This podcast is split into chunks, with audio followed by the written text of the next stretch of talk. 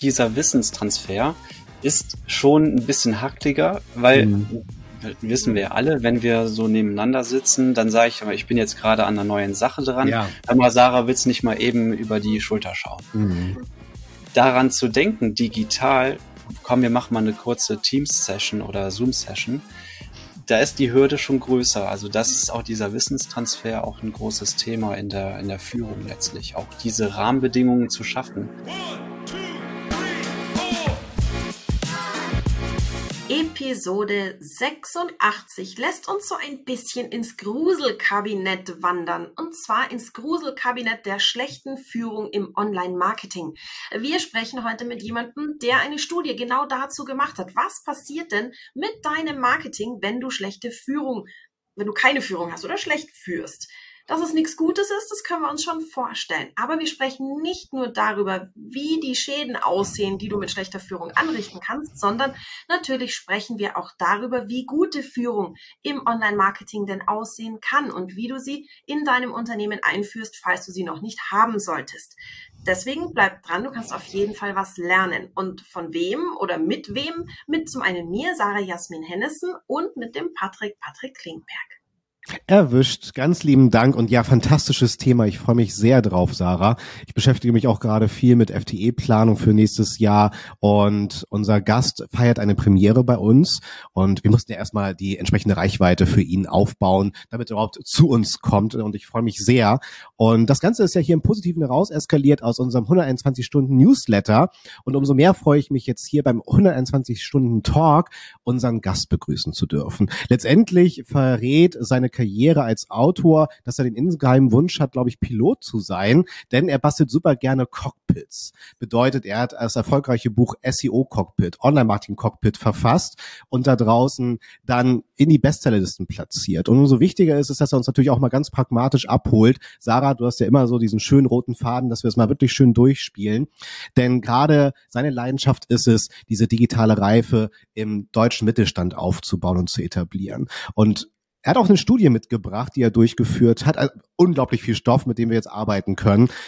Lange Rede, gar keinen Sinn und umso viel gewichtiger unser Gast Bastian. Fantastisch, dass du da bist. Stell dich doch mal super gerne unseren Zuhörern und Zuschauern vor. Wer bist du, was machst du und warum liebst du, was du tust? Ja, danke euch beiden. Das war meine Intro. Ich habe erst gedacht, ich will, haben wir Halloween? ja, ähm, ja, Bastian Sens. Ich habe eine ähm, Online-Marketing-Agentur spezialisiert auf das Content-Marketing, 13 MitarbeiterInnen in Leverkusen und gestartet bin ich vor 13 Jahren äh, im Getränkehandel. Bin also mit der, der Kiste in der Hand groß geworden, äh, habe die Website damals für meine Großeltern, Eltern gebaut und dann innerhalb von drei Monaten auf eins gebracht in Google für Getränke Leverkusen. Und das war so mein Erfolgselement wie ich äh, ins Online-Marketing gestartet bin. Und ähm, ja, dann im Kinderzimmer gestartet mit 26, bin jetzt 37, äh, also schon eine Strecke hinter mir. Äh, auf der Strecke dann unter anderem fünf Bücher geschrieben, ähm, zum Beispiel das Online-Marketing Cockpit als auch mhm. das SEO Cockpit. Bin auch Dozent für, für Online-Marketing in Köln. Äh, ja, und habe jetzt die Studie rausgebracht zu dem Thema Führung im Online-Marketing, weil ich einfach gemerkt habe, mein Gott, wir ähm, machen so viel, aber irgendwo steckt doch steckt es doch drin, warum es in Unternehmen nicht funktioniert, das Online-Marketing. Wir unternehmen alle so viel, aber woran liegt es wirklich, äh, warum Online-Marketing funktioniert und was nicht? Und das wollte ich untersuchen. Mhm. Und das ist ja ein sehr guter Aspekt, denn wir können ja noch so viel von außen reingehen, Unternehmen aufschlauen, beraten. Letztendlich sind wir hier wir drei Stützräder, die man ranschraubt und im besten Fall wollen wir auch wieder abgeschraubt werden und unser Wissen weitergegeben haben und aufgebaut haben. Und dann stellen wir immer wieder fest, äh, okay, es hat eine bestimmte Geschwindigkeit oder auch Dauer, die es braucht, bis etwas implementiert wurde aber es ist dann auch so fest implementiert, äh, was auch das Thema Führung, ne, Ressourcen, Planung angeht, dass es halt auch dauerhaft hält und sich weiterentwickeln kann. Ähm, kannst du mal was zu dieser Diagnose von mir sagen? Was waren da so deine Fragestellungen in deiner ja. Studie? Ja, ja, auf jeden Fall. Meine, meine Hypothese war ja tatsächlich, mhm. ähm, Online-Marketing funktioniert nicht, wenn schlecht geführt wird. Man geht ja dann mit so einer Hypothese rein und dann soll die ja am besten, im besten Fall noch bewiesen werden. Ja. und da äh, habe ich einfach 159 MarketingleiterInnen und äh, Selbstständige befragt, ob das denn tatsächlich so ist und dann entsprechend so mit harten Fakten dann auch belegt ist der Return on Investment positiv bei euch oder nicht? Hm. Habt ihr eine Online-Marketing-Strategie? Ja oder nein? Und so weiter und so fort. Und äh, so sind wir dann rein, reingekommen und dadurch einfach auch bewiesen, dass, wenn schlecht geführt wird, auch ähm, entsprechend Online-Marketing nicht funktioniert. Und um, ähm, genau, ja.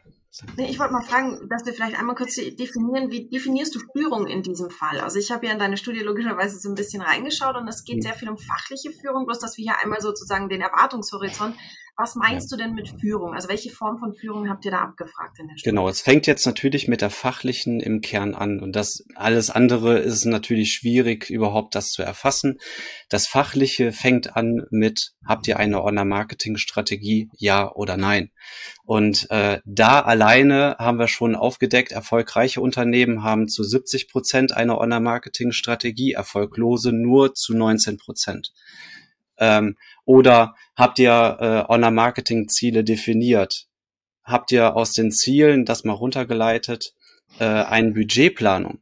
Habt ihr Ressourcen geplant? Das bedeutet für mich Führung, dass man abgeleitet von der Strategie mal definiert, okay, wie, was sind denn unsere Ziele und wie kommen wir dahin? Also schaffe ich die Rahmenbedingungen, dass dann entsprechend meine Mannschaft oder auch die externe Mannschaft das auch erreichen kann. Und dann gilt es natürlich auch, und das gehört für mich genau dazu, mhm. dass ich mal Grundkenntnisse habe im Online-Marketing, dass ich überhaupt auch, ja, erkennen kann, ob das jetzt auch funktioniert oder nicht. Ansonsten können die mir ja weismachen, was sie auch wollen. Ne?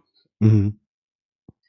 Hast du in der Studie im Prinzip das bestätigt bekommen, was du schon vermutet hattest, oder gab es da auch Überraschungen und welche gab es?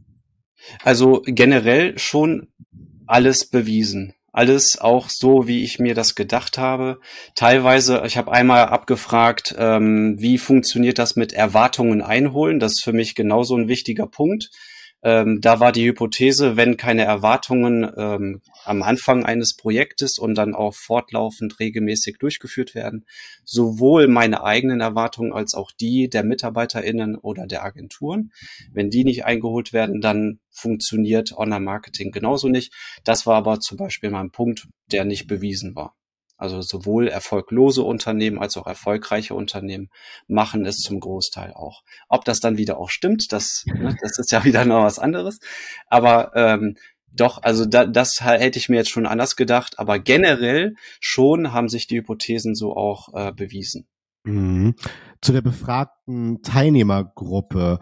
Ähm, waren die relativ identisch? Also hatten die alle eher so autarke Online-Marketing-Teams oder äh, teils, teils auch durch eine Agentur begleitet oder komplett gemischt und heterogen als Ja, also total unterschiedlich. Das war ja. auch mein, mein Wunsch, weil ansonsten muss man da schon eine Studie dann auch spitzer mhm. auf eine Zielgruppe so auch formulieren, nach außen gehen. Mir war wichtig, in der Bandbreite der Branchen damit schon angefangen, als auch die Unternehmensgrößen, ähm, und auch MarketingleiterInnen und Selbstständige in einem gesunden Verhältnis auch darzustellen. Das war mir wichtig. So dass sie, dass auch einfach der, die kleinen mittelständischen Unternehmen als auch größer 250 MitarbeiterInnen, mhm. dass die auch abgeholt werden und dass ich da darin auch darstellen kann, ähm, was ist denn in so im Normalverteilung ähm, was man daraus lesen kann. Ähm, kannst du uns mal zusammenfassen, so durch die Bank weg haben ja hat sich ja gezeigt, dass Unternehmen, die nicht gut performen, auch ihre Schwierigkeiten in der Führung im Online-Marketing haben. Wie, wo, wo zeigt sich das denn überall? Schlechte Führung, auf welche Bereiche wirkt sich das dann alles aus? Was habt ihr da rausgefunden? Also die Erwartungen mal als Beispiel, wir haben dann auch abgefragt, wo hattet ihr denn Erwartungen in welchem Online-Marketing Bereich, also Kanal oder Instrument wie Social Media, organisch, SEO, SEA? Wo hattet ihr andere Erwartungen, was also letztlich ähm, nicht so gut funktioniert wie erhofft? Und da hat sich tatsächlich gezeigt, dass organische Social Media Marketing zu 50 Prozent die Erwartungen nicht äh, getroffen wurden. Und das war schon äh, krass. Also da, das hatte ich auch so irgendwie im Gefühl, dass so viele, und dass ja damit schon jeder Zweite, mhm. äh, einfach vielleicht sogar frustriert ist. Wir, wir unternehmen so viel, wir machen organische Postings, letztlich bedeutet das für ein Unternehmen auch ein Investment. Und dass das einfach nicht zurückkommt. Das schon fand ich schon ja überraschend als auch ähm, SEO SEA, also das ähm, Suchmaschinenmarketing, äh, war auch zu jeweils äh, 43 Prozent die Erwartungen nicht getroffen. Ich bin jetzt mal gespannt, Patrick, was du sagst. Ich sehe das nämlich im, im Content Marketing Seminar, schauen wir natürlich auch auf das Thema Social Media. Das ist ja ein mhm. Anteil von Klar. Content Marketing. Und ich sehe sehr, sehr häufig frustrierte MitarbeiterInnen bei mir sitzen, die sagen, das ist so viel Arbeit, das funktioniert nicht, es wird nicht mhm. gesehen von der Führung oben, eben Social Media, jeder hat's, das sage ich immer, das ist privat so ein Thema, jeder hat privat Social Media und hat so eine Vorstellung, wie einfach doch so ein Social Media Post abzusetzen ist. Dass ein privater Post, wo ich meine Füße oder meinen Cocktail am Strand fotografiere, was ganz anderes ist, ja. als ein Marketing Post. Das ist häufig, da ist so die, das Bewusstsein gar nicht so da. Das heißt, ich sehe das sehr, sehr häufig tatsächlich gerade in Social Media, dass planlos rumgepostet wird, dass irgendwelche Fotos von Firmen feiern und ähm, irgendwelche Gesichter von Chefs, die grinsen vor einem Messestand stehen, das totale Social Media Profile total überfluten und du sagst, das ist so aus der Innenperspektive, weniger aus der Außenperspektive. Da sieht man keine Strategie, einfach drauf losposten. Social Media sehe ich ganz, ganz häufig. Wie ist das bei dir im, im SEO, Patrick? Bei dir in den Seminaren ist es da ähnlich, dass die Leute rudern und rudern, aber eigentlich gar nicht wissen, wohin häufig? Ist tatsächlich weniger emotional aufgeladen. Im SEO hast du ja immer das Bedürfnis, dass die IT mit der Redaktion bestmöglich harmoniert. Und der Ist-Status ist halt oft, dass der Content in eine technische Umgebung gegossen wird, der sehr viel Kraft rausnimmt. Und da ist dann eher der Bedarf, erstmal alle Silos aufzubrechen und überall so einen kleinen SEO by Default Treiber in den Köpfen der Teams zu installieren, damit halt überall Betroffenheit aufgebaut wird. Ähm, emotionaler ist es tatsächlich im Social Media, weil da es ja auch wirklich um Emotionen geht, das verstehe ich total. Aber auch da gehe ich immer ganz nüchtern rein und sage, ey Leute, ihr habt nicht diesen Druck dauernd zu kreieren, ihr müsst interagieren. Ne? Das ist ein Community Management und nehmt einfach mal 40 Prozent eurer Ressourcen und sprecht mit den Menschen da draußen. So und äh, das hat auf mehr Aufmerksamkeit als der eigene Post mit äh, der ne, mühsam aufgearbeiteten Infografik, die aber die Sprache der Plattform ja sprengt, weil es sind ja halt die Füße am Strand. So.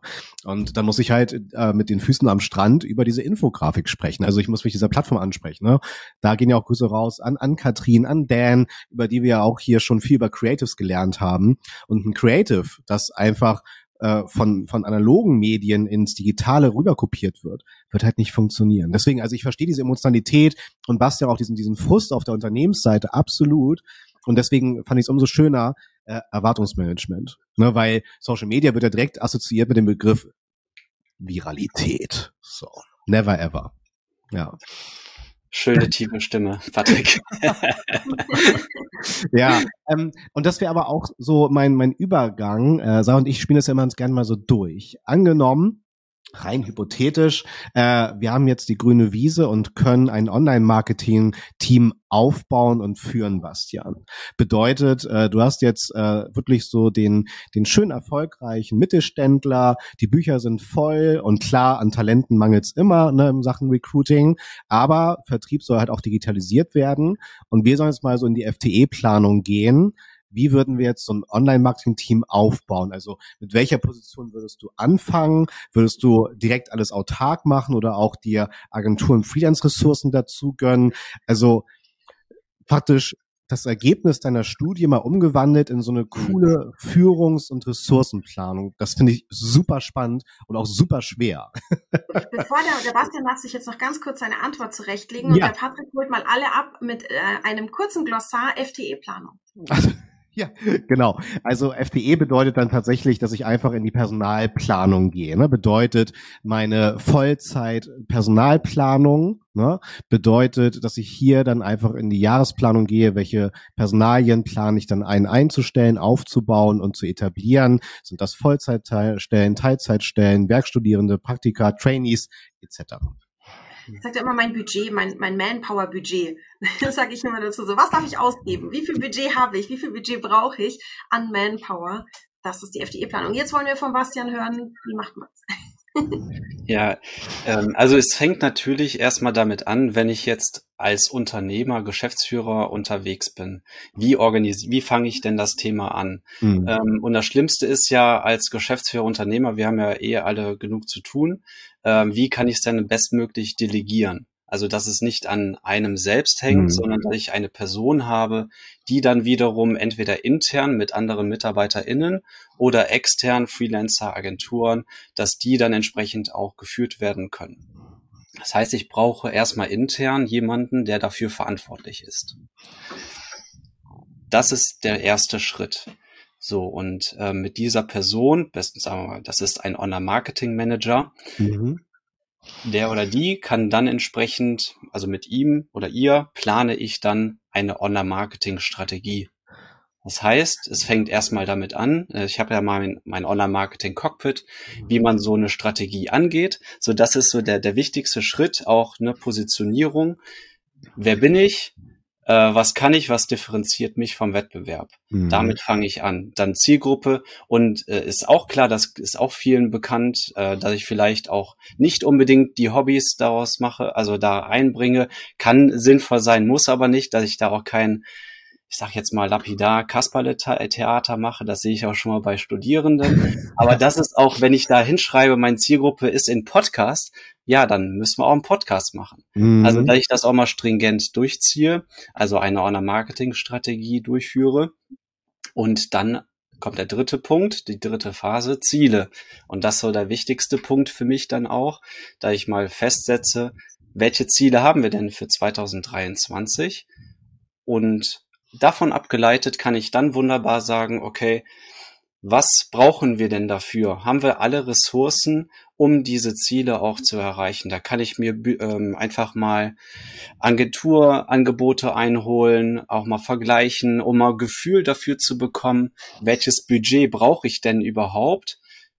Manpower als auch für Werbeanzeigen, um dahingehend auch mal überhaupt mal einschätzen zu können, mhm. Ist das denn äh, wirklich realistisch? was ich da als Budget auch mal formuliert habe. Ja. Und durch mehrere Angebote ist es ja auch wieder, äh, kann, kann ich ja auch wieder unabhängig davon draufschauen. Absolut. Wenn wir jetzt nochmal zu der Position des Online-Marketing-Managers MWD äh, zurückgehen, ähm, ist es da auf, auch auf Basis deiner Studienergebnisse ähm, dann schon Pflicht, dass dann derjenige, diejenige gebrieft, geschult wird in Sachen Führung, interne Kommunikation, externe Kommunikation? Also was sollten da so für Skills vorhanden sein?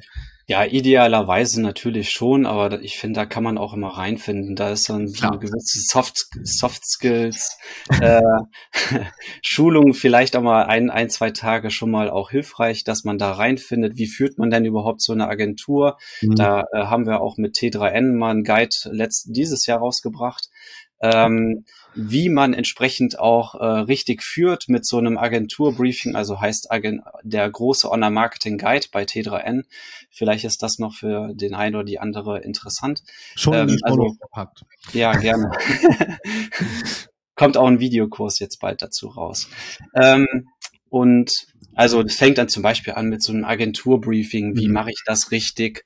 Ähm, und Erwartungen klären sind auch immer wichtig und aber auch dann wieder, dass ich dann als Geschäftsführer unter, und, oder Unternehmer nicht sage, okay, dafür habe ich ja jetzt einen Online-Marketing-Manager, Online-Marketing-Managerin, sondern ich muss ja selbst schon auch immer noch die Leistung auch beurteilen zu können. Das heißt, ich brauche Grundkenntnisse, mhm. um auch weiter delegieren, kontrollieren zu können.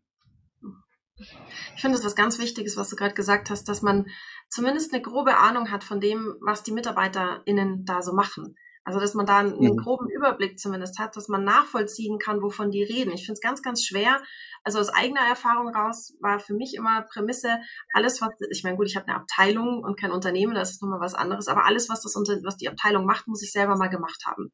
Um zu wissen, was es, wie es geht, um zu wissen, was mhm. kann ich erwarten, wie hoch kann ich die Latte hängen und was sind so die Schwierigkeiten, die ich ja als Führungsperson, die muss ich ja sehen können. Wo sind die, mhm. wo sind die gefährlichen Hürden? Das finde ich einen ganz, ganz wichtigen Punkt, den du da gerade gesagt hast.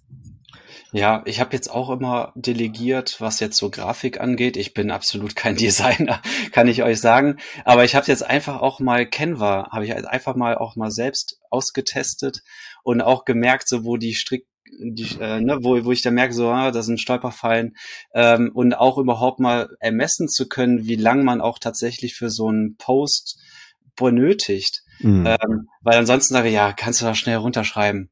Nee, kannst du nicht.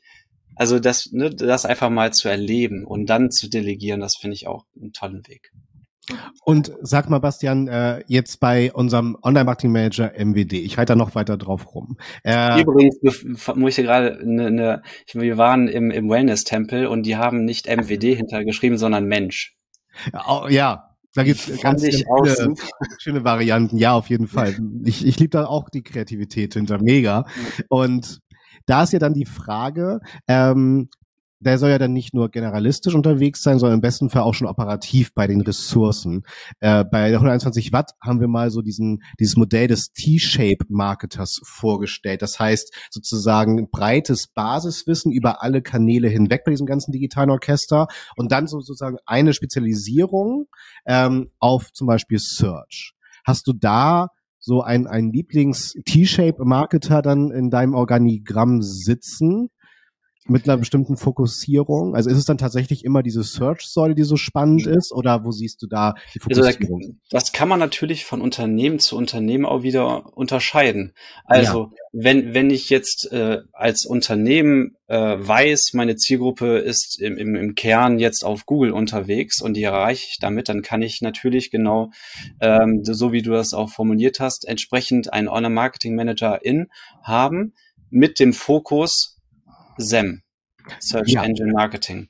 Oder ich habe den Fokus ähm, LinkedIn, weil B2B-Unternehmen, ähm, die suchen eben, die, wir haben eher mehr Attention, dass ich ja vielleicht mehr auf Social Media gehen muss. Also da kann ich tatsächlich mehr den, aber auch immer eine Erweiterung mit Fokus äh, auch suchen. Und das wäre dann auch so die Entwicklung. Bedeutet, wenn wir dann äh, erfolgreich sind äh, und wieder den Return of Invest aufzeigen können, dass wir dann sagen, so jetzt äh, gönnen wir uns äh, sozusagen im Organigramm eine Ressource für Social Media, für vielleicht sogar nochmal Paid die unterschiedlichen Kanäle oder halt auch nochmal das Thema CRM natürlich weiter auszubauen. Ist das dann so eine, so eine historische Entwicklung? Was sind da dann die nächsten Schritte? Genau, also so finde ich es auch klassisch, dass ich mir das erstmal einkaufe in Agenturen, Freelancer, ja. mir da so auch meine Expertise aufbaue und dann kann ich dann jemanden einstellen der oder die dann entsprechend auch erstmal reinfindet, lernt davon, wie sind die Strukturen hier und kann dann, wenn, weil wenn ich jetzt 5000 Euro an eine Agentur aktuell ausgebe, kann ich dann mit der Zeit lieber das Wissen auch intern aufbauen ja. und dann die Strukturen wachsen lassen. Mhm. Ähm, jetzt ist es natürlich so, wenn ich irgendwie mit dem Auto in die Kfz-Werkstatt gehe, kann man mir viel erzählen. Ne? Auch gerade, ne, was du gesagt hast, äh, einen Pool aufbauen, was Agentur, Freelance-Ressourcen angeht. Hast du da oder Sarah auch an euch beide gefragt, gibt es da irgendwie Anlaufstellen, sei es irgendwelche Facebook, LinkedIn-Gruppen, Xing gibt's ja nicht mehr, aber dass ich irgendwie so eine Art, also ich, ich liebe ja zum Beispiel dieses Inhouse-SEO-Format vom äh, Dominik, der ja dann eine komplette Community aufgebaut hat für die Inhouse-SEOs da draußen zum Beispiel. Und da dürfen halt auch nur Inhouse-SEOs rein. Das finde ich natürlich ganz spannend. Gibt es dort auch ähnliche Anlaufstellen, dass ich mir zumindest so die ein oder andere heiße Herdplatte ersparen kann und schon von so einer Art Stammtischkultur profitieren kann? Du meinst jetzt, äh, um Online-Marketing-Manager genau, also einen Austausch zu haben? Ja, richtig, genau. Da fällt mir gerade die Gruppe ein von Felix Beilharz. Der hat auf LinkedIn, glaube ich, die Gruppe. Ja. Ja. Packen wir auch in die Show Notes auf jeden Fall. Ja. Ich bin, ich bin ganz happy mit, äh, das ist jetzt Facebook, äh, Digital Media Women. Das ah, ist nicht Frauen. Ja. Ähm, aber die, das ist auch ein, eine sehr häufig sehr gute fachliche Kommunikation und wenig, man muss mal ein bisschen aufpassen, finde ich, gerade jetzt bei Facebook bei den Gruppen, dass die gut moderiert sind, dass die Guidelines klar sind, dass wir fachlich uns unterhalten. Und das finde ich da recht gut. Das funktioniert ganz gut. Packen wir euch natürlich auch mit in die, mit in die Show Notes. Das ist für mich nach wie vor auch aus Marketingperspektive der Charme, den Facebook hat. Mm. Also da sind wir jetzt ein bisschen mehr noch im B2C ähm, als im B2B, aber diese Gruppen, finde ich, sind nach wie vor ein großer USP, den Facebook da ausspielt, jetzt im Vergleich zum Beispiel zu Instagram, TikTok, wo ich ja, von einer also ganz andere Art von Marketing, nicht nur als aus Eigennutzperspektive, so ich vernetze mich, sondern eben auch aus Marketingperspektive. Ähm, ist das sowas, wo, wo sich Facebook weiterhin abhebt, finde ich. Weil das wäre ihr beiden so ganz klar meine These in, in meiner Klingbergschen Studie. Ähm, das, also Hypothese, das lerne ich ja gerade alles von Bastian, wie man so eine Studie aufbaut, ähm, dass je besser und stärker und nachhaltiger das Netzwerk ist, was ich aufgebaut habe, umso besser und klarer kann ich agieren. Ja, ich finde auch eh, da gibt es noch, also ist mein Gefühl, das ja. ist jetzt nicht bewiesen, ähm, dass es da diesen Austausch, also auch in einem, in einem geschlossenen Raum, wo man einfach einfach auch mal so Insider raushauen kann. ja, ja. Äh, fehlt es irgendwie noch. Also ne, so einen geschlossenen, geschützten Rahmen, wo man so Insights raushauen kann, sich austauschen kann. Ja, bin ich voll dafür. Also ich habe ja auch so ein bisschen den Friday for Features ausgerufen für eine bessere nachhaltige Entwicklung auch im Online-Marketing, äh, dass man halt wirklich sich genau, Bastian, wie du sagst, ne, ganz bewusst die Zeit nimmt. Das muss man natürlich wollen. Sobald es eine Arbeitsanweisung ist, geht's halt immer schief. Ne? Äh, das, das kannst du halt nicht machen. Das muss halt wirklich aus der eigenen Passion heraus passieren, dass ich genau diesen Austausch suche, sei es intern, um halt auch weiter Erfolge zu feiern, Misserfolge daraus zu lernen diese Kultur finde ich enorm wichtig. Und das hat ja wieder was mit Führung zu tun. Wow, was, was für ein Bogen, ne? Aber das muss ja genauso vorgelebt werden. Ne? Also, weil gerade das Online-Marketing lebt ja von einer gesunden Fehlerkultur. Weil mein Gott, ne, äh, wenn wir jetzt wieder, ne, Bastian, unsere 12, 13 Jahre zurückschrauben, hat man dann halt irgendwie 18 Monate eine Plakatkampagne gefahren und war danach erst schlauer. Hier im Online-Marketing können wir nach 18 Stunden schon sagen, ist etwas erfolgreich oder nicht. Aber man muss halt auch sagen, ey, es funktioniert nicht, dann machen wir es jetzt halt anders, ne? Wir brauchen andere Werbeplätze, andere Creatives, andere Strategie, wie auch immer, aber man muss halt drüber sprechen. Und ah, das, das finde ich halt so, Führung, Kommunikation ist so essentiell.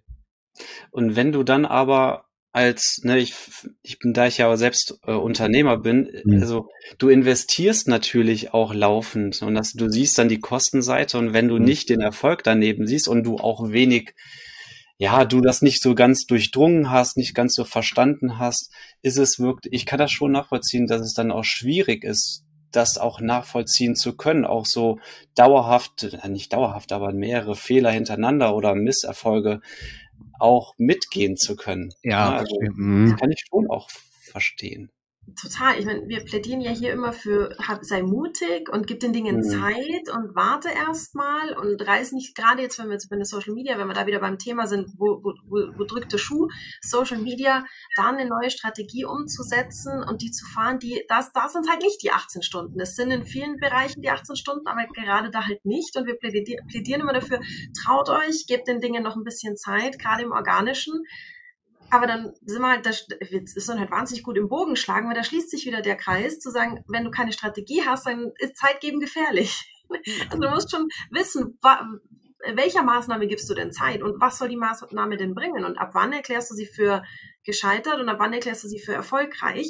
Ähm, da ist es dann schon schwierig. Deswegen dieses sich trauen zu investieren sollte man nur, wenn man vorher weiß, wo will ich denn damit eigentlich hin? Und nur, mhm. ich will erfolgreich sein, das ist zu undefiniert. Das muss klar definiert sein. Was will ich und wie habe ich vor, es zu erreichen? Und dann Budget und Zeit reingeben.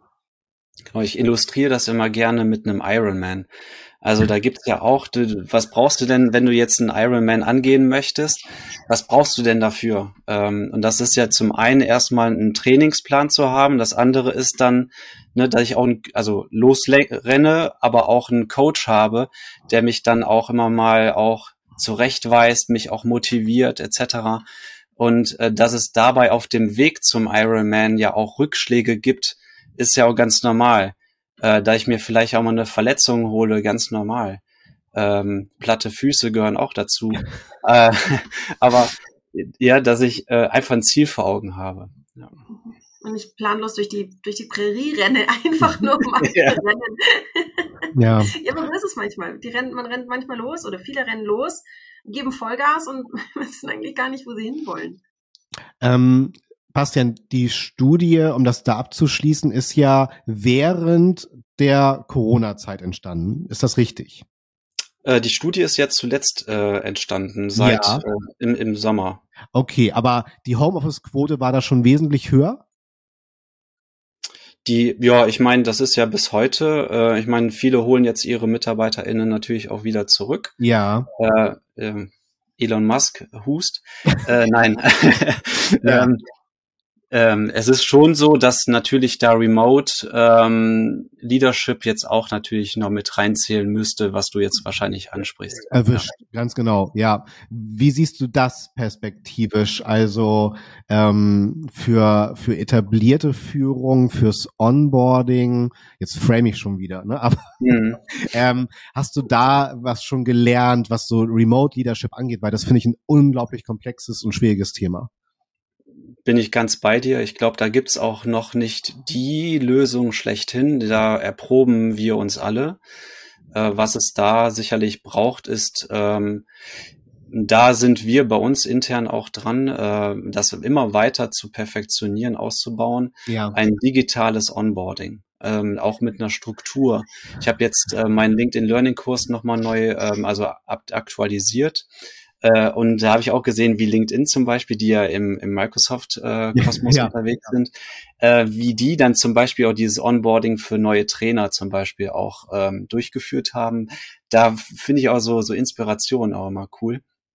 Und dann einfach so ein, so ein Pfad für neue Mitarbeiter zu haben. So kommst du äh, gut rein bei uns. Das ist, glaube ich, schon mal so ein ganz elementarer Schritt, mhm. ähm, um da auch besser zu werden in der Führung von Online-Marketing-ManagerInnen zum Beispiel, damit die auch gut reinfinden. Ja, ja, absolut. Also ich, mal als Beispiel. Ja, also ich finde das so essentiell und da halt auch wieder dran zu bleiben. Ne? Also das ist ja wirklich ein steter Tropfen, der da auf jeden Fall für sorgen muss, dass ich halt auch die Leute bestmöglich onboarde, aber auch für mich begeister, äh, assimiliere, loyalisiere, äh, weil äh, dann habe ich äh, ein super Talent aufgebaut und das muss natürlich dann auch über zwei, drei Jahre hinaus mein Unternehmen mit erfolgreich aufbauen und so motiviert sein, dieses, diesen Weg gemeinsam zu gehen. Und ach, Sarah, ich sehe schon, ich brauche hier nochmal einen Talk über äh, Remote Leadership. Äh, Bastian, ja. vielen Dank für den Impuls. Das ist, das wird uns noch sehr stark begleiten und ich bin da sehr auf die Entwicklung auf der Unternehmensseite gespannt, weil natürlich ist es eine Kultur, der ich gerecht werden möchte auf jeden Fall, aber ja, ich glaube, ein gesundes Lebensmotto ähm, ist eh immer die Mischung macht's, ne? Ihr beiden. Ich, da habe ich auch zu dem Thema, Entschuldigung, Sarah, äh, zuletzt auch noch eine Podcast-Folge gehabt mit Norman Nielsen, ähm, der dort vor allem gut ist. Ähm, das noch vielleicht als Tipp. Ja, mega, nehmen wir direkt mit. Genau. also was ich noch, was ich noch ergänzen möchte, ist mal, ich glaube, was man sich anschauen muss, ist, was fehlt in der Remote-Situation? Wenn wir jetzt mal 100% Remote ausgehen ja. von dem Szenario, was fehlt im Vergleich zu der früheren Office-Situation? Naja, was fehlt ist, ich sehe nicht, wenn mein neuer Mitarbeiter oder auch meine bestehenden MitarbeiterInnen verzweifelt am Schreibtisch sitzen, so, pff, man sieht nicht die schlechte Laune, man sieht nicht, man hört nicht dieses, wenn es nicht funktioniert. Man, man kriegt mhm. diese Spannungen nicht so mit. Und wieso? Naja, weil man die Leute nicht ständig sieht und der, die Interaktion nicht so, so eng ist, sondern man ist, hat die ja nur auf fachlicher Ebene. Das heißt, was, was müsste ich eigentlich machen, logischerweise?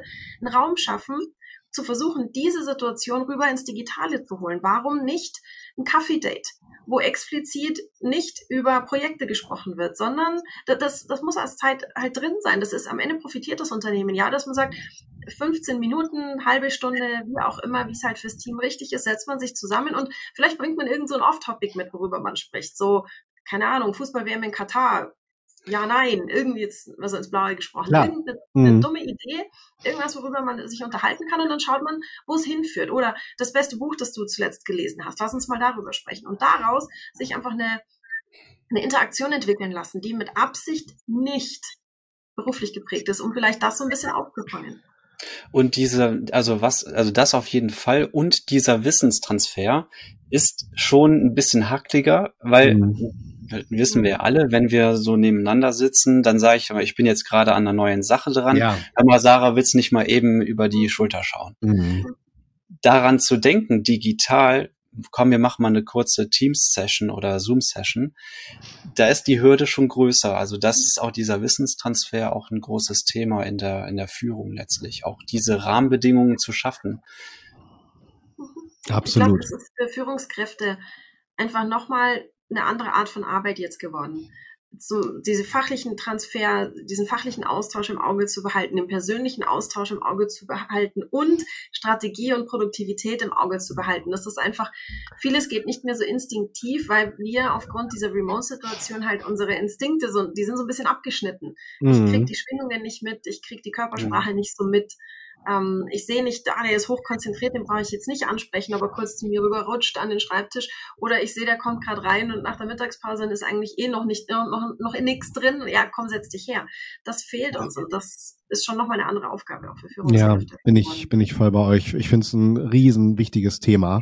Und äh, ich glaube, man muss dann da einfach auch beim, beim Aufbau der Teams einfach darauf achten, dass man von vornherein die richtige Kultur, die richtigen Werte kommuniziert und dass das dann halt auch einheitlich gelebt wird. Ne? Aber wir machen hier einen riesen Fass auf. Ich stelle das beiseite und das muss unbedingt nochmal ein eigenes Thema werden. Super spannend. Bastian, ganz, ganz lieben Dank für diesen Impuls von dir, getrieben durch deine Studie und auch durch deine weiteren Tipps, die wir auch alle in die Show Notes packen, natürlich. Vielen Dank dafür. Und lieber Bastian, äh, unsere Gäste dürfen hier mal das Format abschließen mit ihren letzten schlauen Worten hier. Die kannst du dir schon mal gerne zurechtlegen, während Sarah und ich hier schon mal das Ganze in einem Plädoyer festhalten. Und ich mache mal den Anfang. Ich muss sagen, Sarah, ich bin wieder schlauer, schöne Impulse mitgenommen, schöne, ja, Joe Fix-Argumente, um Betroffenheit zu schaffen, wie ich es immer gerne sage, ähm, weil das ist tatsächlich ein wichtiges Thema. Bei all den ganzen schlauen Online-Marketing-Strategien, die man aufbauen kann, es braucht halt eine stabile, ein stabiles Fundament. Und das ist halt die Kultur, das ist die Führung in einem Unternehmen. Und das muss halt vorgelebt werden. Und das muss halt auch intern kommuniziert werden. Und genau, wie auch besprochen wurde, wir müssen Erfolge feiern, aus Misserfolgen lernen und darüber sprechen. Also von daher, Bastian, vielen, vielen Dank von meiner Seite aus für diese Impulse hier im 120-Stunden-Talk. Sarah. Ja, ähm, was ich was mir hängen bleibt, ist dieses Thema, eigentlich sollten wir uns noch viel mehr bewusst untereinander austauschen. Mhm. Also wir im Online-Marketing sollten uns noch besser organisieren, um eben genau aus den neuen Situationen zu lernen, voneinander zu lernen und miteinander zu lernen. Also wir müssen da mal drauf rumdenken, wie wir das ein bisschen noch hinbekommen. ähm, wenn du sagst, ja, Austausch finde ich super, aber Zuhören finde ich genauso großartig, dann habe ich gute Neuigkeiten für dich. Du kannst uns in eingängigen Podcast-Portalen abonnieren. Natürlich auch bei YouTube, wenn du sagst, eigentlich will ich mal wissen, wie sehen die Leute denn da aus, die da so reden, dann sind wir auch bei YouTube für dich verfügbar. Hat dir diese Episode gefallen, dann freuen wir uns wahnsinnig über fünf Sterne für unseren Podcast. Und ähm, ich sage vielen Dank und schicke euch rüber zum Bastian. Ja, Danke euch beiden. Hat mir sehr viel Spaß gemacht. Sarah, mit dir habe ich ja letzte Mal schon eine Podcast-Folge in meinem Podcast aufgenommen. Da seid ihr alle herzlich eingeladen dazu, denn Sarah hatte auch tolle Tipps schon zugegeben zum Thema Content Marketing. Da hat sie auch eine Fülle von Tipps drauf gehabt. Und ähm, ja, also ich lade euch alle ein, sich die Studie mal im Detail nochmal anzuschauen. Ähm, auch gerne noch mein Honor Marketing Cockpit, um so in das Thema Honor Marketing Strategie reinzukommen. Einfach damit wir das Thema voranbringen. Das liegt mir einfach so am Herzen, dass wir strategisch das Thema Honor Marketing voranbringen. Sagt Bastian Sens beim 121 Stunden Talk.